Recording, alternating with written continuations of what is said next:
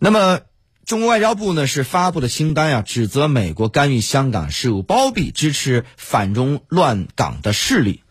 那么，对此应该怎样去观察呢？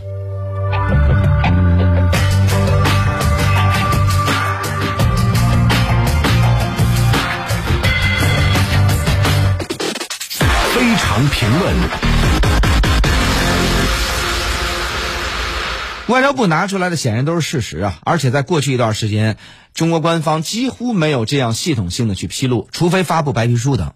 那么在香港问题上，系统披露中方拿到的美国干预香港的一些佐证，这在我的记忆当中应该是第一次。这证明什么呢？第一是中方忍无可忍做出的有力反击；第二是中方现在呢是充满自信，已经能够成功的稳住香港局势，同时成功的对香港拨乱反正，二次回归充满信心。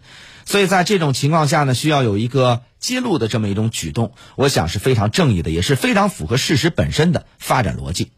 现在无论是全世界还是中国还是香港啊，都进入到一个新时代，新的时代就要有一个新的时代的游戏规则。用中方的话来说，是香港过去曾经是西方世界反中乱港的基地；用中方当时有一部分人的说法是与魔鬼打交道的基地。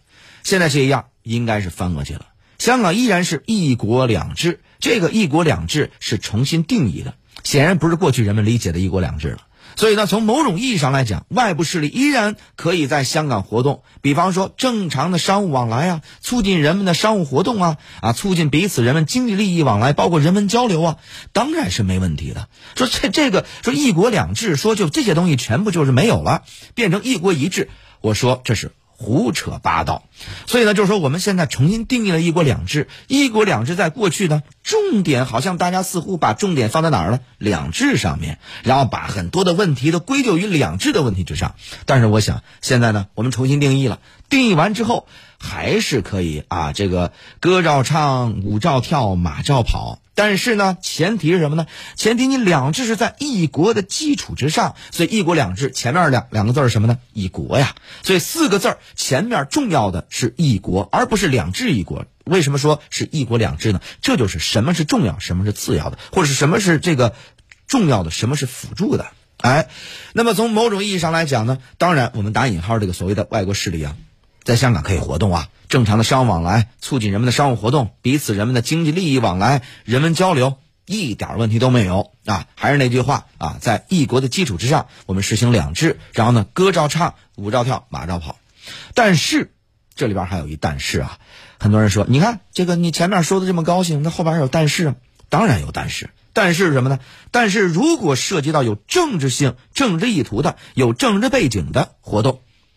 那么，无论是你所谓的与魔鬼打交道，还是反中乱港，我认为啊，这样已经翻篇了，就翻过去了 哈。你说再想往回找补，就别想了，不要打这个算盘了啊，不要有这个痴心妄想了，这样已经翻过去了。